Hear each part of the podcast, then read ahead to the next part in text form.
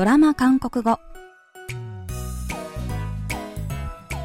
皆さんこんにちは。アンニョンセヨチョンユソンです KBS ドラマのセリフから日常生活で使える便利な言い回しを皆さんと一緒に勉強するドラマ韓国語。今週も自分を見捨てた母親への娘の復讐劇を描いたドラマ「バイガンコド赤い靴」で韓国語を勉強します。今日の一言は第68話からピックアップしてみました。 それでは今日のシーン聞いてみましょう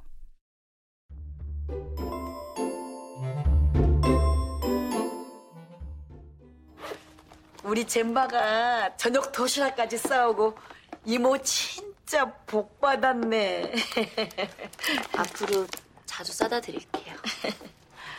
도시락 안 싸줘도 되니까 너 빨리 취직이나 해. 넌 젬마가 로라 관둔 지가 얼마나 됐다고 벌써 잔소리야?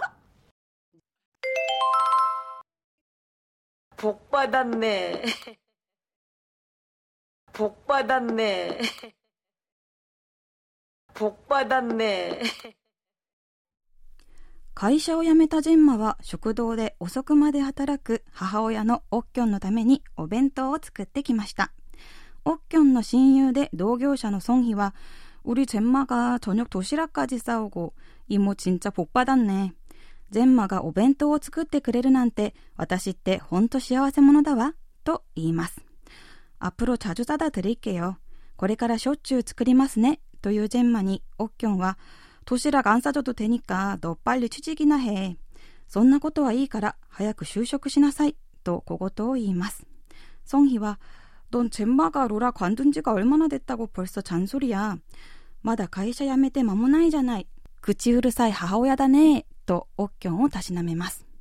今日はこのシーンからポッパダンネ、幸せ者だねを練習しましょう。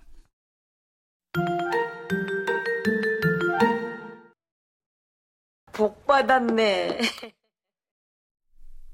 今日の一言はポッパダンネです。ポッは幸運、福という意味で、パダンネはもらう、受けるという意味のパダの過去形、パダッタに何々だね、何々だなという意味の語尾、ねがついて、ポッパダンネとなり、直訳すると、服をもらったねになります。このフレーズは幸運が訪れた時、幸せ者だね、ラッキーだねという意味で使う表現です。韓国ではこのポという単語をよく使う気がします。韓国語で新年の挨拶は、聖本マニバドセよ、新年の服をたくさん受け取ってくださいですし、相手がいいことをしたり、自分を助けてくれたりした時とかには、ポッパデルコやポッパドシルコエよ、あなたに幸運が訪れるはずですと言ったりします。今日の一言、ポッパダンネも日常で使えるフレーズなので、ぜひチェックしてください。それでは今日のフレーズ、ポッパダンネ、幸せ者だねを練習してみましょう。BTS のコンサートチケットを取れたと大喜びな友達にこの一言。ポッパだね。ラッキーだったね。恋人に粋な贈り物をもらってこの一言。色気ぼっちねいぬとだにだ、ポッパだね。こんなに素敵な恋人がいるなんて、私は幸せ者だね。